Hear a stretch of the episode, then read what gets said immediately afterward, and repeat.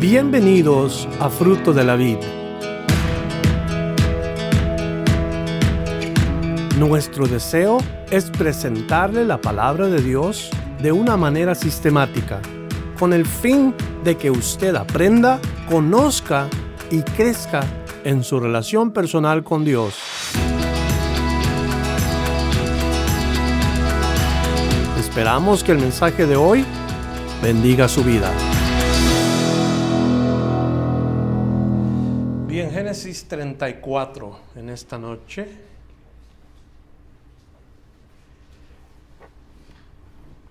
Génesis 34 comienza diciendo la palabra, salió Dina, la hija de Lea, la cual esta había dado a luz a Jacob. A ver las hijas del país. Y la vio Siquem, hijo de Amor Ebeo, príncipe de aquella tierra, y la tomó y se acostó con ella y la deshonró. Pero su alma se apegó a Dina, la hija de Lea, y se enamoró de la joven y habló al corazón de ella. Señor, esta noche antes de abrir tu palabra y escudriñarla, te pedimos un corazón sencillo. Y te pedimos que tu espíritu se mueva al, al escudriñar tu palabra, Señor, que se mueva en mi corazón, se mueva en el corazón de los que estamos oyendo. Confesamos que no sabemos y que necesitamos tu ayuda. Espíritu de Dios, esta noche te place a ti, Señor, darnos una porción necesaria para que cambie nuestra vida y para que seamos transformados y adentro hacia afuera, haz tu obra, Señor. Te damos ese lugar a ti como el que mora en nosotros. Moldéanos y transfórmanos a la imagen del Hijo de Dios, porque queremos hacer su voluntad y queremos parecernos a Él cada día más. Bendice a esta gente que está escuchando en este lugar y los que están escuchando por la grabación y que sea un estudio edificante para su espíritu. Gracias una vez más por esta tarde. En el nombre de Jesús oramos. Amén. Dina es la hija, única hija que mencionamos nosotros durante los capítulos que estuvimos eh, viendo el capítulo anterior la mencionó, mencionó el nombre de Siquem cuando llega Jacob a la tierra de donde vivía su hermano Saúl. No necesariamente era una ciudad, sino que es una persona, la tierra de Siquem. Y se menciona ese nombre Siquem porque este es el hombre que deshonra a la hija de Jacob, la única hija que menciona la palabra de Dios que en estos capítulos. Eso significaba problemas en la vida de Jacob, problemas en, en la relación, o más bien en, la, en el ah, ámbito familiar, lo que iba a ser una noticia triste y iba a causar que esto eh, llevara a los hijos de Jacob a un a un estado y a una demostración de coraje, pero, pero fea. Así que Dina sale a conocer, dice aquí que sale a conocer a las hijas del país. Quiere decir, va a ver cómo es que viven las mujeres, cuál es el estilo de vida que llevan ahí en ese lugar. Acuérdense que acaban de, salir de la, de la tierra de Labán y ahora están en otra tierra, entonces ella quiere saber qué es lo que está pasando ahí cómo viven las, mujeres. Ella ha de ser una, una, mujer que quiere relacionarse con otras mujeres. Y durante ese, ese pequeño viaje que ella hizo, sale este hombre llamado Siquem. Y Siquem la mira, sin duda que esta mujer era una mujer atractiva, Dina. Cuando menos atractiva en el, a los ojos de Siquem. Y la palabra de Dios nos dice que, la tomó, no nos dice que la tomó como mujer, como esposa, nos dice que la tomó, quiere decir que la, la fuerza, fuerza de hombre contra una fuerza de mujer, ¿cuándo va a ser igual? La, la tomó a la fuerza, eso es lo que significa que la tomó. Y no nada más la tomó a la fuerza, cuando habla de tomarla a la fuerza, por supuesto que habla de lo que sigue después de haberla tomado y en realidad comete una violación sexual. Este Siquem contra Dina, un abuso sexual. Y, desafortunadamente la historia no nos da detalles más que la deshonró. No queremos entrar en detalles particulares acerca del acto, sino qué más pasó con, con esta acción que tomó este hombre. Pero parece ser que termina queriéndola, o sea, no nada más comete la, el, crimen, sino después termina queriéndola. Dice, y se enamoró del joven. Y hay una incógnita ahí si de verdad es amor lo que estaba sintiendo o solamente era un deseo carnal. Si solamente la quería para complacerse en sus deseos y apetitos sexuales. Pero dice que le habló y le habló al corazón de ella, o sea que le habló con, palabras ah, para convencerla. Sin embargo, ella ya, había, ya estaba deshonrada. Habló Siquem a Amor su padre diciendo, tómame por mujer a esta joven, pero oyó Jacob que Siquem había amancillado a Dina su hija, y estando sus hijos con su ganado en el campo, cayó Jacob hasta que ellos viniesen. El joven va y, quiere de alguna manera ah, que esta mujer termine con él. Ahora, las costumbres de estas tierras, ¿ustedes se acuerdan las costumbres? Era que los papás iban y preguntaban al otro papá si se podían ah, hacer parentela entre ellos, entonces el papá de la hija hablaba con el papá del hijo, o al revés, el papá del hijo hablaba con el papá de la hija, y hacían planes para, para o parentarse, para hacer familia, para, para unir a estos dos hijos. Pero Siquem no siguió las costumbres de la tierra, más bien siguió otra vez sus impulsos, sus, deseos carnales y hermanos. Tengamos cuidado con esto. No estoy hablando de que usted quizás está mirando o viendo a alguien y, y, está haciendo caso a estos impulsos. Yo estoy hablando de los deseos de la carne en, en totalidad, porque hay cosas que nos arrastran a, los hombres.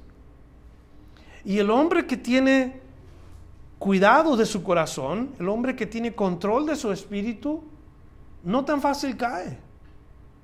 La mujer que tiene control de sus impulsos y de sus emociones, no tan fácil cae, pero notamos aquí en este hombre que parece ser que se dejó llevar simple y sencillamente por un atractivo físico e hizo cosas que no debe de haber hecho. Entonces tengamos cuidado. La Biblia nos dice que hay una lucha siempre. Gálatas capítulo 5 nos dice que hay una lucha siempre entre la carne y el espíritu. Y hay un dicho que dice que al perro que más le das de comer es el perro que es más bravo, es el más fuerte. Y es verdad, si tú alimentas tu espíritu, va a estar fuerte. Pero si tú alimentas tu carne, va a estar fuerte. Ahora, al que más alimentes de esos dos, ese es el que va a estar encima del otro. Al que más le des para satisfacer, ese es el que va a ganar o ese es el que va a estar más fuerte. Entonces, cuidemos nuestro caminar con Cristo, cuidemos nuestro, nuestro lado humano, porque la verdad la carne es débil y tenemos que poner atención muchísimas cosas que el diablo usa y que nuestra carne desea, están ahí a la puerta esperándonos, están ahí a la, a la salida, están donde quiera que vayamos. Y, y, es por eso que tenemos que mantener nuestros ojos en Cristo, nuestra mirada en el Señor, porque la tentación nunca va a faltar, la tentación va a estar esperándonos donde quiera que vayamos. Si es el hombre, eh, el, poder, eh, si es el hombre el sexo opuesto, si es el hombre eh, las riquezas y, y muchas cosas que al hombre lo van a estar esperando en este mundo. Si es la mujer, la vanidad o el chisme. Y cosas, la verdad, cosas que nos esperan ahí que nos pueden hacer tener un testimonio que no es de Cristo. Y tenemos que cuidar nuestra carne. Lea el capítulo 5 de Gálatas y dése cuenta cómo Pablo le exhorta a los, a los Gálatas a que tengan cuidado con su carne, que no terminen en la carne, porque ellos habían empezado en el espíritu y ahora estaban terminando en la carne. Habían creído a Cristo, habían aceptado a Jesús y escúcheme por favor, porque cuando una persona acepta a Cristo, ¿cómo es posible que luego te regreses al mundo y te regresas a lo que antes hacías, cuando no debe de ser así. Si empezamos en el espíritu, terminamos en el espíritu. Porque el que anda en la carne, en la carne va a quedar. Y de verdad es una exhortación bien clara que el apóstol Pablo le da a los Gálatas que tengan cuidado en lo que andan haciendo con su carne. Así que no sigue las costumbres. Este hombre simple y sencillamente toma a la mujer y hace lo que él quiere, comete un crimen, porque eso es lo que hace, es un crimen. Sigue sus impulsos y sigue sus deseos carnales. Es una aplicación para nosotros. Seguimos nuestra carne, nos va a hacer caer. ¿Para quién es el, el mal? ¿Para Cristo? Si nosotros vivimos fuera del espíritu y en la carne, ¿Ustedes creen que Cristo deja de ser menos el Señor? Ese mal no lo hacemos nosotros. La gente dice, es que eso es un más testimonio para, para Cristo. Cristo no deja de ser Cristo si nosotros vivimos fuera del lugar. Nosotros somos los que sembramos en la carne y en la carne vamos a cosechar. Dios sigue siendo Dios. A nadie le quita el ser el Señor y dueño de todas las cosas. Ya sea que vivamos, fíjese como dice la Biblia, ya sea que vivamos o ya sea que muramos, somos del Señor. Entonces, cuidemos esa área, hermanos, es importante. Comete un crimen y, y note lo que la palabra de Dios nos advierte en Proverbios 18, versículo 3. Allí en Proverbios 18 y el verso 3 dice bien claro, cuando viene el impío, viene también el menosprecio y con el deshonrador la afrenta.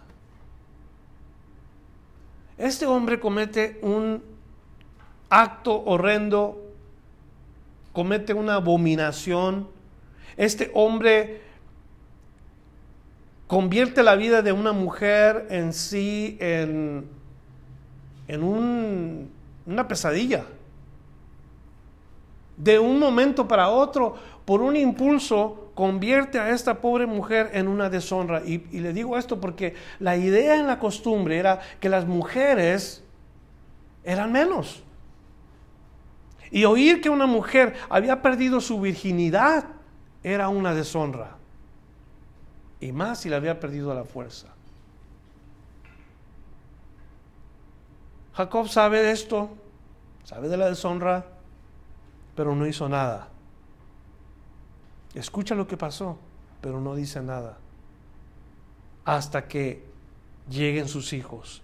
Vamos a seguir la historia porque la historia está triste, sin embargo tiene aplicación. De la primera ya supimos, cuidado con la carne, cuidado con las cosas que hacemos con la carne, hagámosle caso al Espíritu. Es la primera enseñanza. Verso 6. Se dirigió Amor, padre de Siquem, a Jacob para hablar con él, y los hijos de Jacob vinieron del campo cuando lo supieron.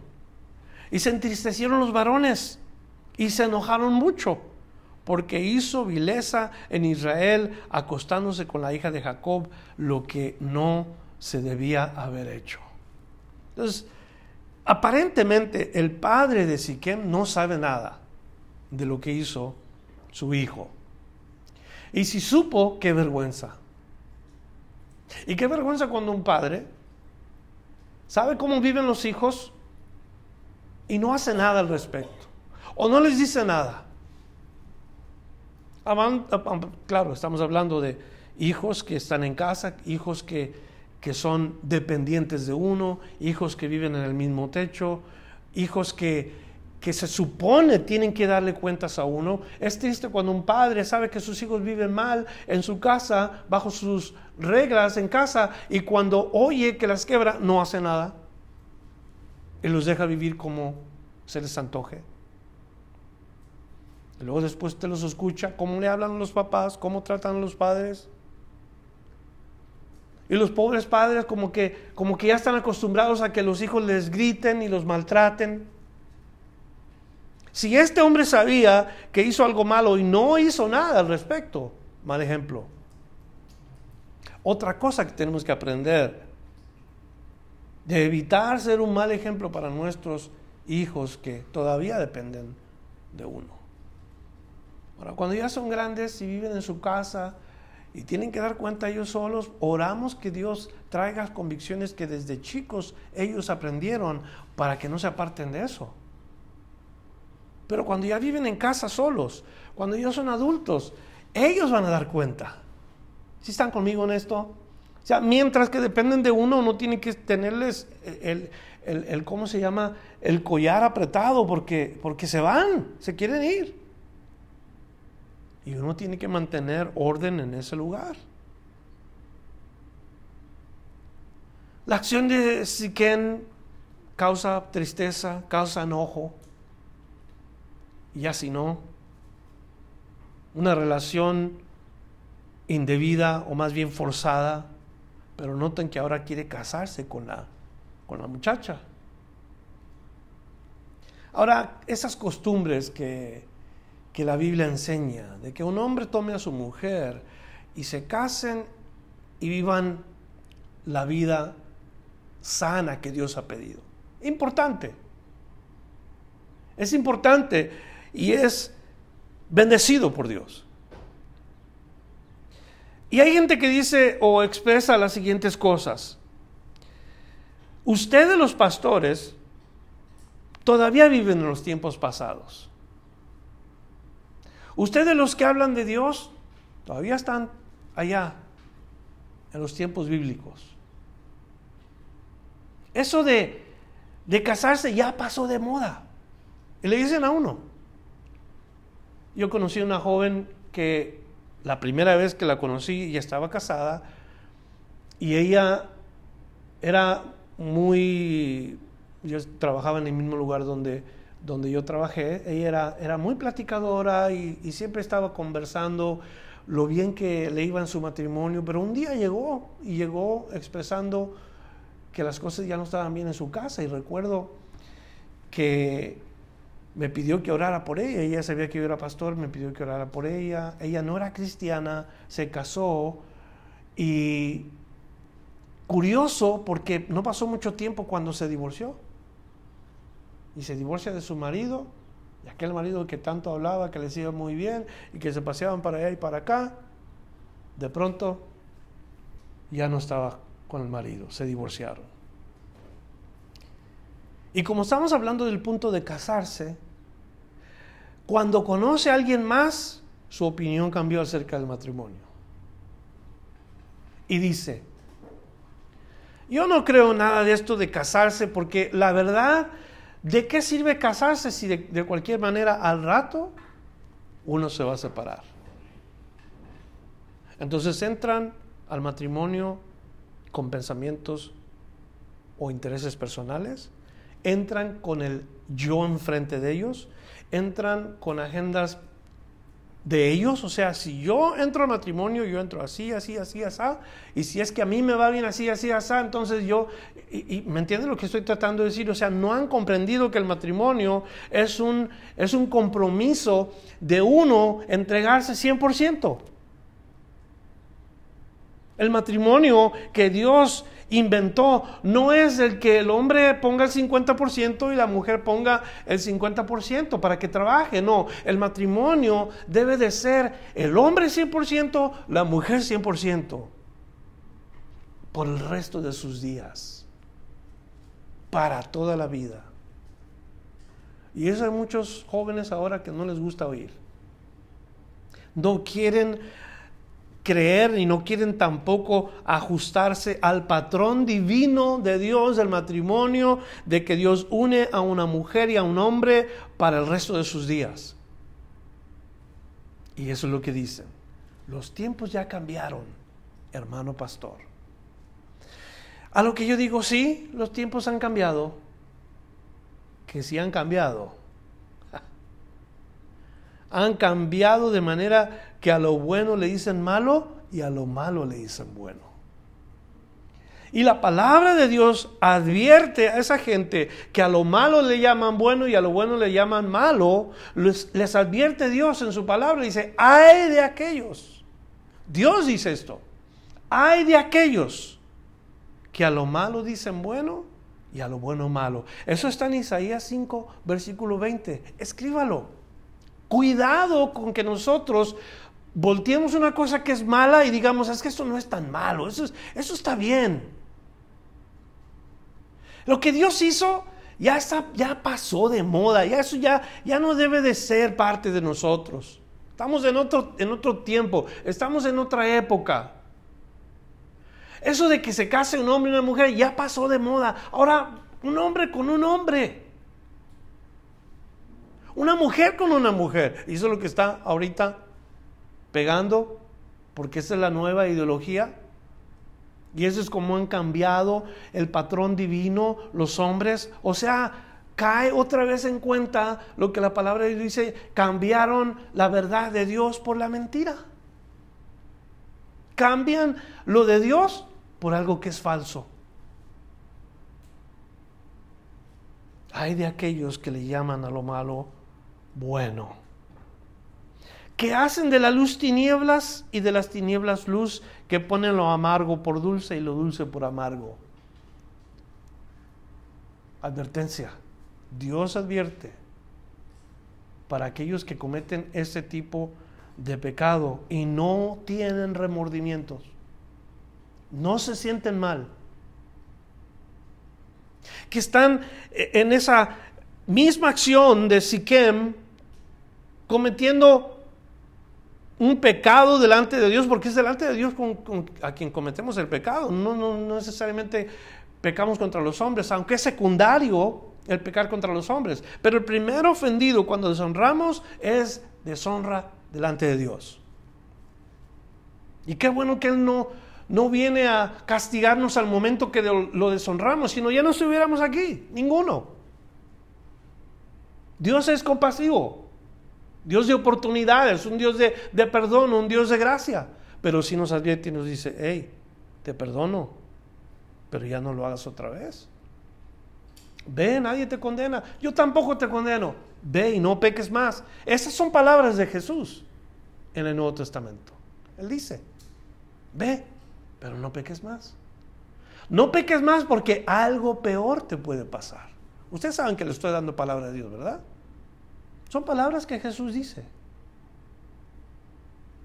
El castigo no viene de uno. ¿Qué dije hace rato? El que siembra la carne, la sangre, en la carne va a cosechar. Lo que hacemos nosotros en nuestra carne, el resultado de nuestra carne va a ser el resultado de nuestra carne. Si sembramos deshonra, deshonra vamos a cosechar. Entonces, si la acción de Siquén fue una deshonra, ella debería de quedar libre de toda culpa, que no. Dina quería, debería de ser una persona que no tenía nada que ver con el crimen de Siquem. Siquem era el que tenía que ser castigado. Ella quedó marcada toda la vida y este hombre quería una recompensa. Así es la gente desvergonzada. Cometen un crimen y luego quieren un premio hacen una deshonra y luego quieren que se les aplauda. Si quien tiene que ser confrontado, por eso el proverbio le queda, cuando, cuando el proverbio dice, y, y cuando viene con el deshonrador la afrenta, o sea, un día alguien lo tiene que confrontar, a él, el pecado. Así como cuando Dios trata con nosotros, hicimos algo fuera de lugar, entonces Dios nos tiene que confrontar, tarde que temprano. No hay un pecado en nuestra vida que Dios se le haya pasado. Ni uno. De aquella vez que mentimos y que nadie se dio cuenta, Dios lo sabe.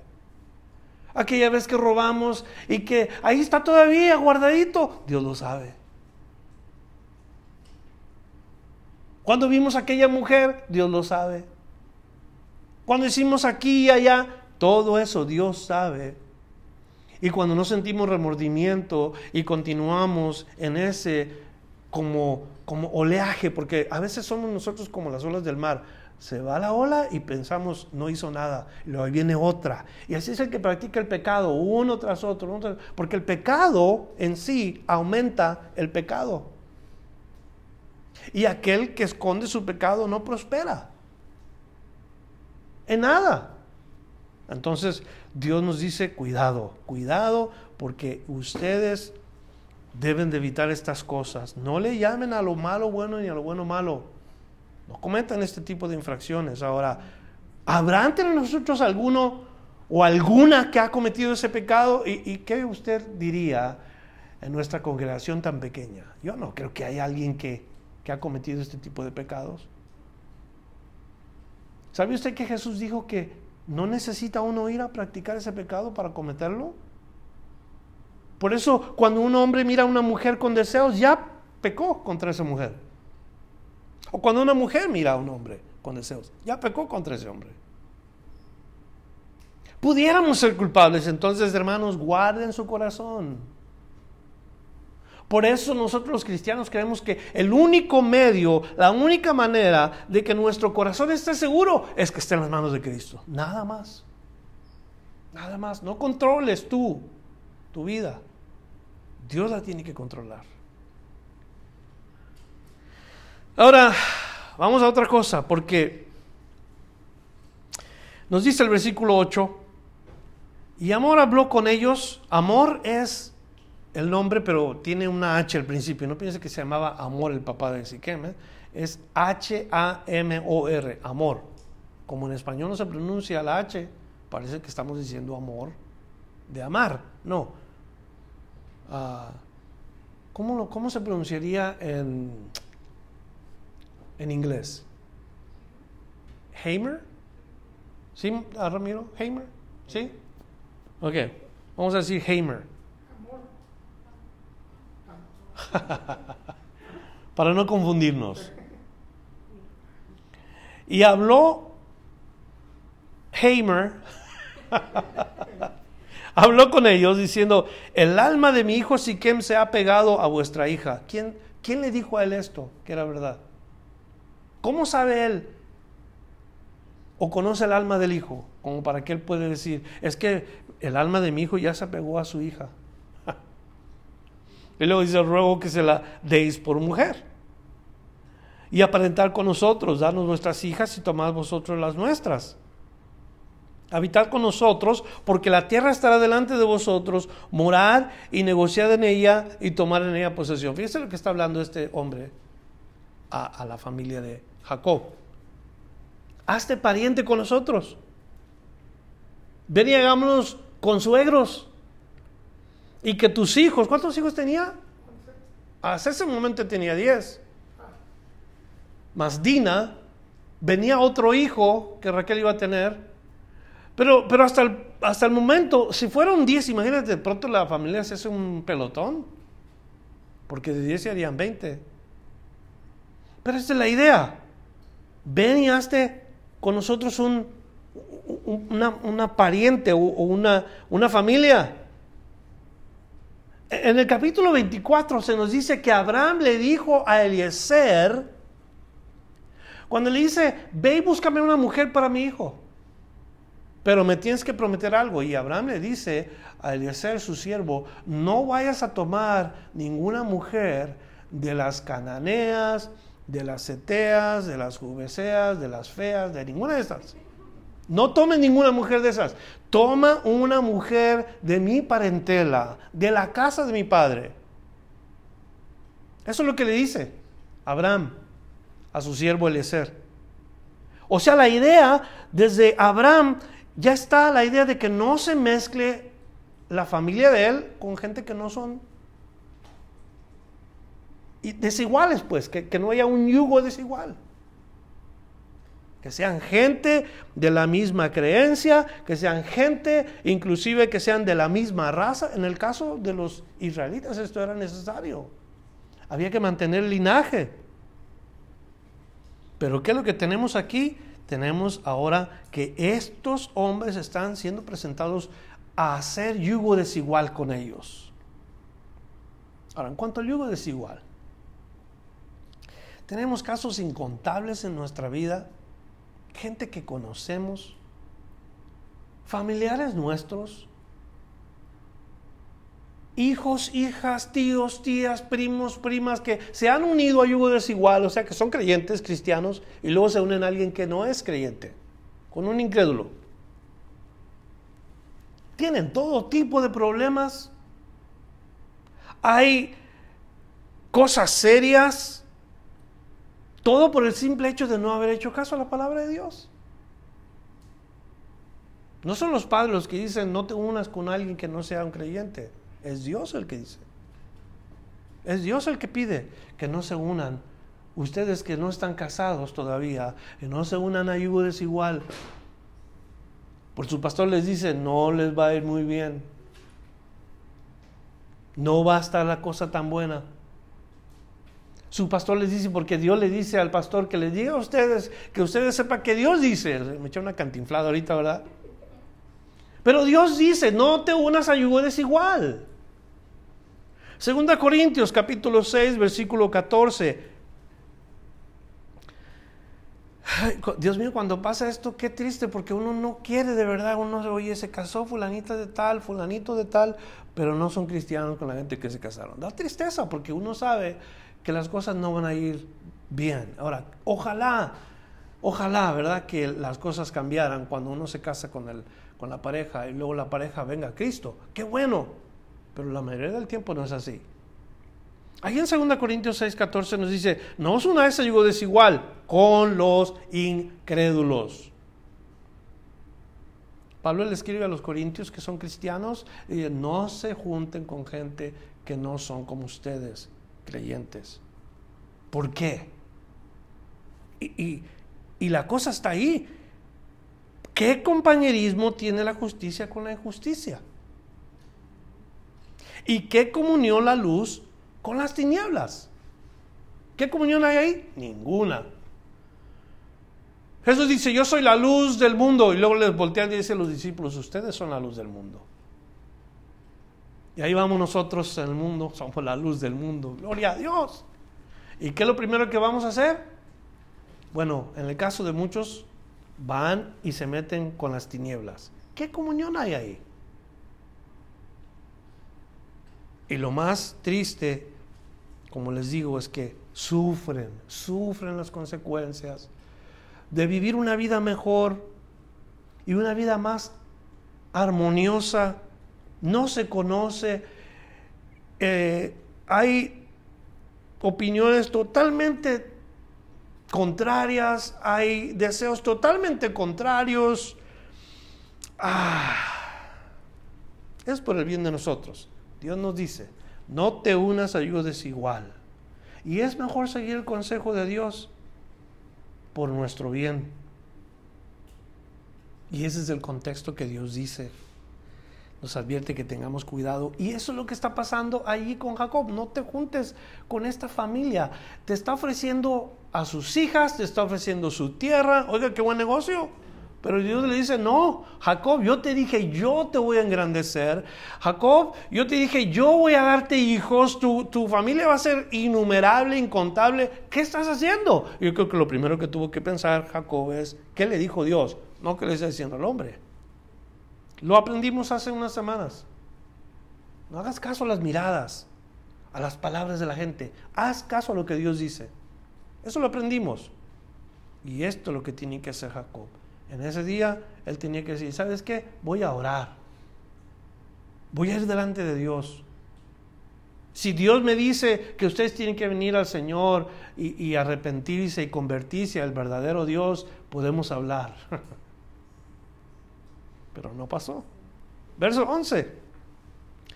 Siquem también dijo al padre de Dina y a los hermanos de ella, hay yo gracia en vuestros ojos y daré lo que me dijereis aumentada a cargo mío mucha dote y dones, o sea, el dote es aquello que se daba para cuando se iban a casar. Un dote era como quien dice un, una prueba, una prueba de que de verdad se quería casar este, esa persona con la mujer. Y dones dice, y yo daré cuanto me dijeres, y dame al joven por, a la joven por mujer. Pero respondieron los hijos de Jacob a Siquem y a Amor su padre con palabras que engañosas. Por cuanto había mancillado a Dina su hermana. Ah, bien, bien claro lo que dice el punto, lo que sobresalta el énfasis, porque la familia de Jacob, todos, la mamá engañosa, el tío engañoso, Jacob engañoso, ¿y ahora qué van a hacer los hijos? También engañando. Lo bien aprendido nunca se olvida, Parece ser que la cadena de engaño seguía en la familia de Jacob, se pasa de la mamá al hijo, del hijo a los hijos, y eso es un, eso es como una cadena. El tío, los hermanos del tío, y ahora sus hijos están practicando el engaño. ¿Será que a veces se pasan ese tipo de características entre, las familias de hoy? ¿Será que se pasa una de estas cosas ah, que uno practica a los hijos en muchos hogares? Quiero que sepan que sí. Usted puede apostar. Hay prácticas y hábitos que se pasan de una familia a otra. Y luego vienen los dichos. Los dichos que la gente habla y dicen de tal palo, tal astilla. Como la madre, la hija. Porque eso es lo que es, el reflejo, el hijo de lo que somos nosotros los padres. Un día, un maestro de la escuela dominical salió asombrado porque uno de mis hijos se enojó y gritó. Y me hermano, pastor, yo te tengo que preguntar algo. ¿En la casa quién grita más, tú o tu mujer? Porque ellos responden lo que ven, pues. Ellos aprenden las cosas. Y uno se queda pensando, caray, de verdad. Eso sí que está interesante. ¿Quién grita más en la casa? Sinceramente, de gritos en mi casa, no recuerdo que hayamos levantado la voz a gritos. De que nos molestamos y, tratamos los asuntos con carácter firme, sí. Pero dije, ojalá que lo haya aprendido en otro lugar, porque no me va a decir, mira, el pastor le grita a su mujer o la mujer le grita a su pastor. Se puede pasar de una familia a otro el carácter de ciertos hábitos o el carácter de ciertas cosas, desde las cosas religiosas, alguna que otra maña o costumbre,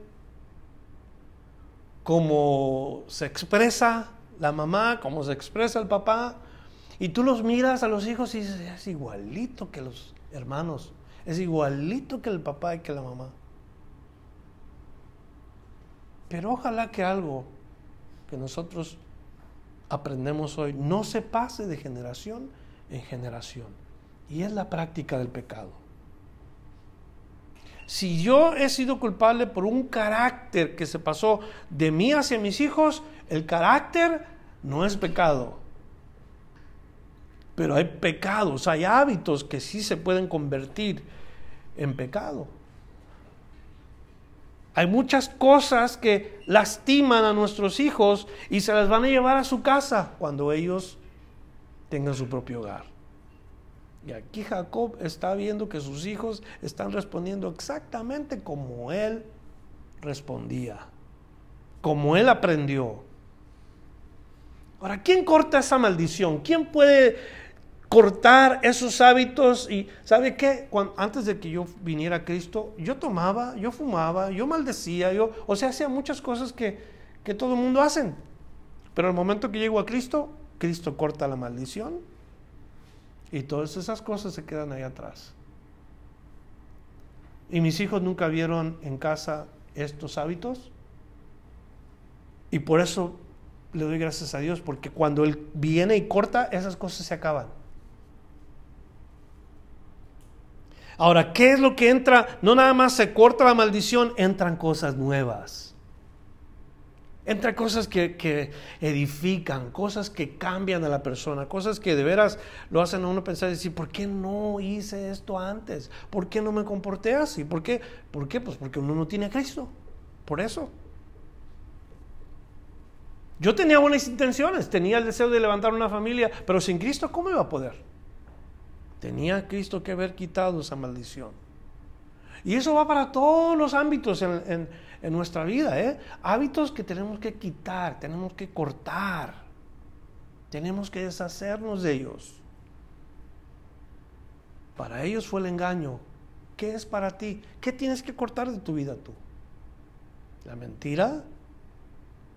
¿El odio? ¿El rencor? ¿El querer tener poder? ¿La autoridad?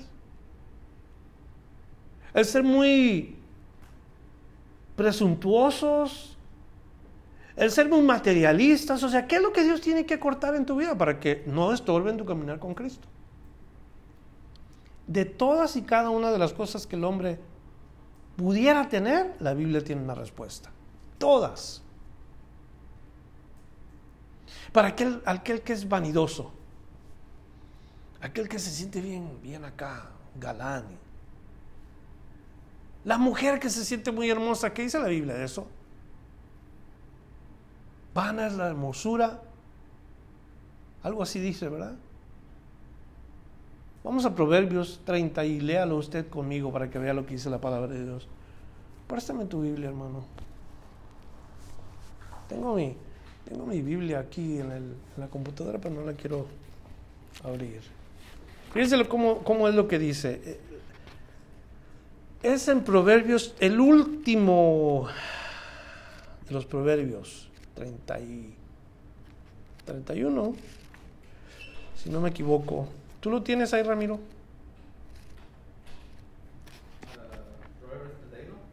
Sí, donde dice... ¿Qué dice? ¿Ya sabes cuál digo? La hermosura, dice algo de la hermosura. Ah, se me va la onda ahorita, ¿no? Es señal de que ya estoy betabel. ¿Quién lo dijo? Pero es el último, va a ser el último proverbio, si no me equivoco. Ahí está, verso 30 y verso 31 de Proverbios 31. Ahí le va, mire. Engañosa es la gracia y vana la hermosura. Otra vez, engañosa es la gracia y vana la hermosura. Pero luego dice algo más. La mujer que teme a Jehová esa será alabada. ¿Me entiende la, gran diferencia? Lo que Dios ve, o sea, la mujer o el hombre, en este caso, hombre o mujer, el hombre que se siente bien galán, eso se va a acabar. Ahorita estará uno muy bien estirado y muy bien joven y todo, al ratito se hace uno puro cuero. Eso es lo que es. Luego la gravedad toma su, su curso y se nos van a colgar los cueros. Igual para la mujer. ¿Por qué cree que existe todo eso de que jalarse la cara, ponerse la crema y todo eso? ¿Por qué? Porque la gravedad está trabajando. La edad está trabajando. Entonces todo eso se acaba. Y, hay, hay personas que, que están acostumbradas exactamente a que piensan que eso va a ser toda la vida y eso se acaba. Se acaba. Y eso puede pasarse de una familia a otra. La presunción, la vanidad, Tengamos cuidado. La mujer que teme a Jehová, esa será alabada. E, es, es, para mí importante compartírselos desde ese punto de vista porque eso es lo que Dios nos advierte aquí en este caso. Estos hijos de Jacob son afectados por el engaño y ahora se lo están llevando a sus prácticas. Verso 14. Le responden y le dijeron, no podemos hacer esto de dar nuestra hermana a hombre incircunciso. Porque entre nosotros es abominación. Está en la mente la idea de la circuncisión. Nosotros no podemos hacer parentela con gente que no es de la circuncisión, tienen que ser del pacto de Abraham. Ustedes no son, no podemos dárselos, dársela a ustedes por esa condición. Verso 15, más con esta condición os complaceremos si habéis de ser como nosotros que se circuncide entre vosotros todo varón, entonces os daremos nuestras hijas y tomaremos nosotros las vuestras y habitaremos con vosotros y seremos un pueblo, mas si no nos prestares oído para circuncidaros, tomaremos nuestra hija y nos iremos. Y parecieron bien sus palabras a Amor y Ezequiel, hijo de amor. Y estoy pensando yo ahorita en este padre, ¿qué es lo que le está pasando a este hombre? ¿Qué le pasa? Porque la única manera que iban a poder hacer parentela para, para, este, para esta proposición era aceptar la oferta de, de los hijos de Jacob. ¿Y cuál es la oferta? Es que cada uno de los hombres que están aquí se circuncide. Ya le estaba explicando yo a Génesis la semana pasada lo que era la circuncisión. La circuncisión es el corte de la piel en la parte superior del pene de una porción a otra porción, donde expone parte del pene. Esa es la circuncisión y era una señal entre los hijos de Abraham como pacto con Dios. Esa era la señal, la circuncisión. Vimos una película de un hombre que sobrevivió a persecución en Alemania y donde quiera que iba, él decía que no era judío, no era judío. ¿Sabe cómo le pedían para comprobarle? Que se bajara sus pantalones para ver si era judío o no. Por esa señal, la circuncisión. Pero ellos querían circuncidar a estos hombres con engaño. Y ese, ese eso pequeño corte que le iban a hacer en la piel de, de la de la parte del hombre, ese pequeño corte iba a debilitar a los hombres cuando menos unos dos o tres días. No iban a poder hacer nada. Ouch. ¿Quién iba a poder después de eso? Mire lo que pasa. Verso 19, no tardó el joven en hacer aquello porque la hija de Jacob le había agradado y él era el más distinguido de toda la casa de su padre, inmediatamente fue y hizo lo que tenía que hacer y fue el primero. Entonces, Amor y Siquem, su hijo, vinieron a la puerta de la ciudad y hablaron a los varones de su ciudad diciendo, estos varones son pacíficos con nosotros y habitarán en el país y traficarán en él, pues aquí la tierra es bastante ancha para ellos. Nosotros tomaremos sus hijas por mujeres y les daremos las nuestras. Mas con esta condición consentirán todos estos hombres en habitar con nosotros para que seamos un pueblo que se circuncide todo varón entre nosotros, así como ellos son circuncidados. Su ganado, sus bienes y todas sus bestias serán nuestros, solamente convengamos con ellos y habitarán con nosotros. Y todos los hombres que estaban escuchando esto, parece como que los hipnotizó los convenció tan rápido que todos dijeron, sale, vamos a hacerlo. No, no insiste, no persiste, no es de, ese tipo de personas que no le hicieron caso y tiene que buscar una manera para... No, obedecieron a Amón, nos dice el versículo 24.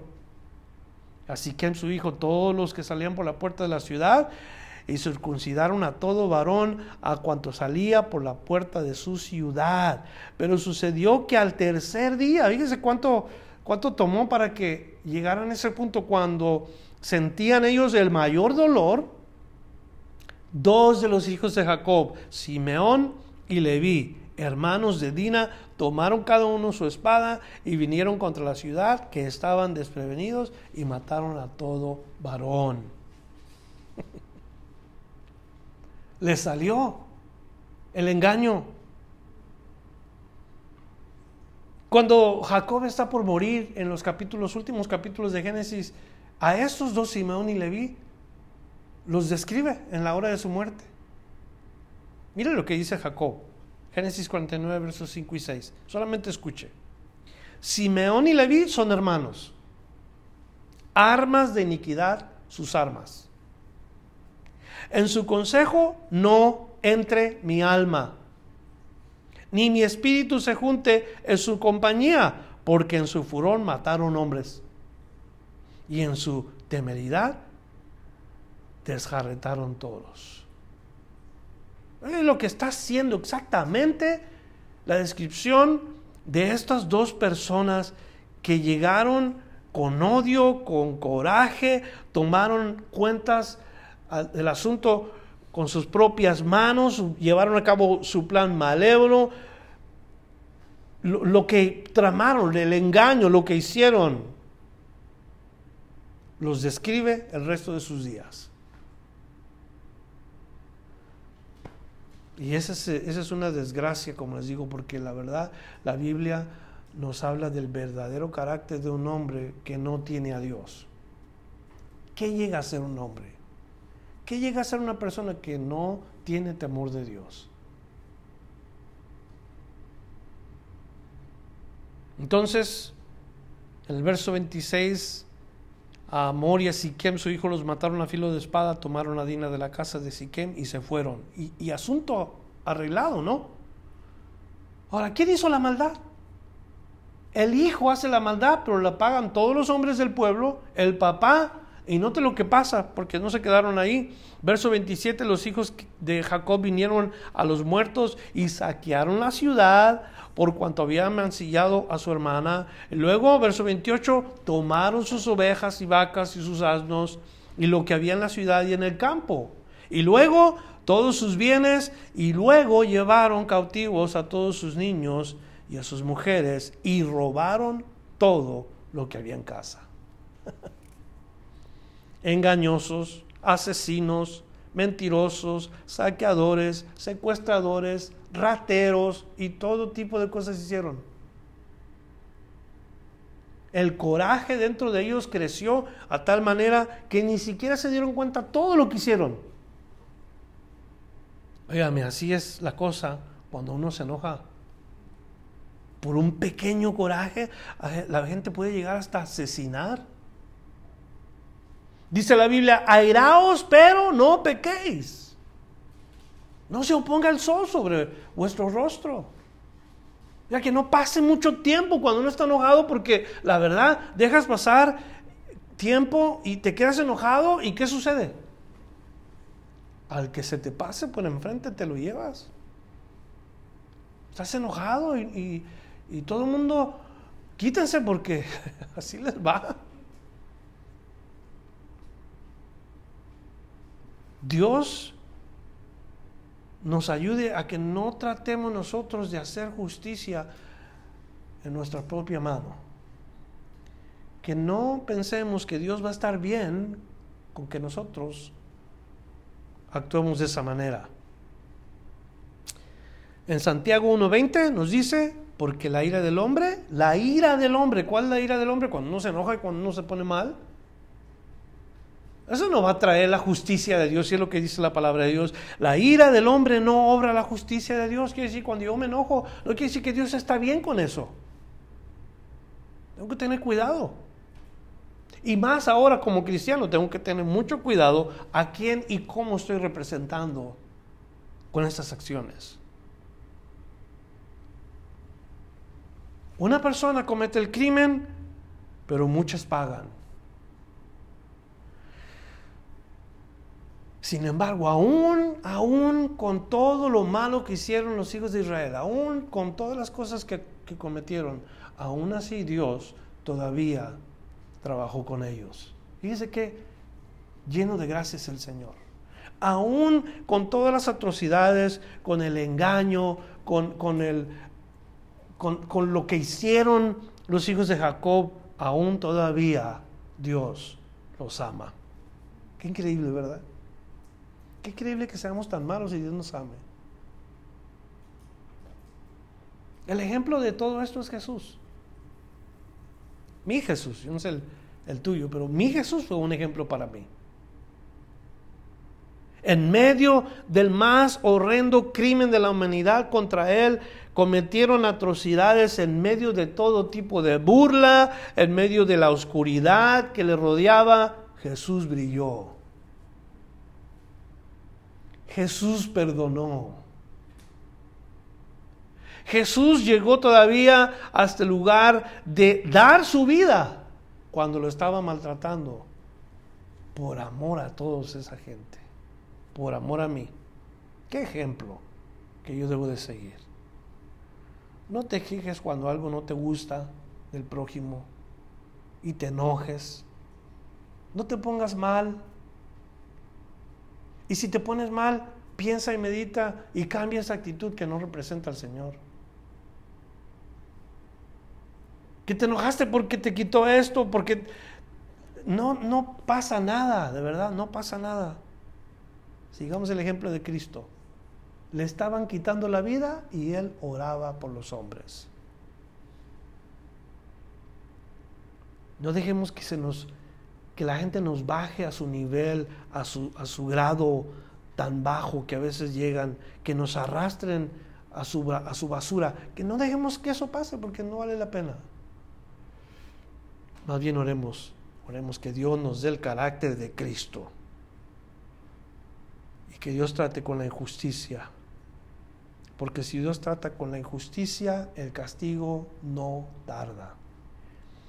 Así es de que aprendemos varias cosas esta noche que nos vamos a llevar a casa en este estudio y ojalá que les haya servido. En esta noche vayan a, casa meditando en todo eso. Ya saben, si no escribieron todas las notas, va a estar este estudio en el podcast. Ya estamos poniéndolos, ya están algunos cuantos ahí. Usted puede ir a Fruto de la Vid podcast y usted va a encontrar ahí todos los estudios. Vamos a orar. Padre, te doy gracias en esta noche por tu palabra que nos ha instruido. Qué tremendo la, la instrucción que tú nos das, Señor. Ayúdanos a ajustar esas áreas, a, a poder dejarte que tú nos moldees, transformes de adentro hacia afuera.